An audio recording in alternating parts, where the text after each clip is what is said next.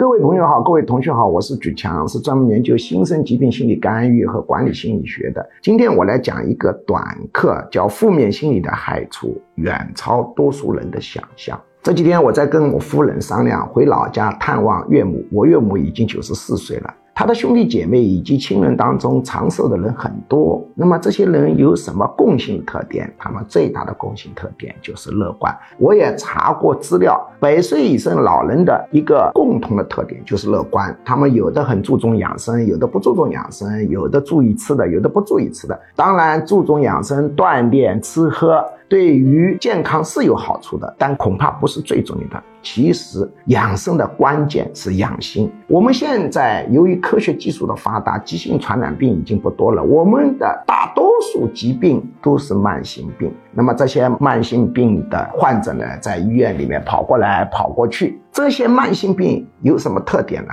这些慢性病，按照最前沿的学术，按照西方的，特别是美国的新生医学的观点来看，绝大多数慢性病，它都是生理问题跟心理问题共同导致疾病。因此，负面心理的一个害处远超多数人的想象和估计，真的确实要注意学习心理学。多学会养心，你的身体才可能更健康，你的寿命才可能更长。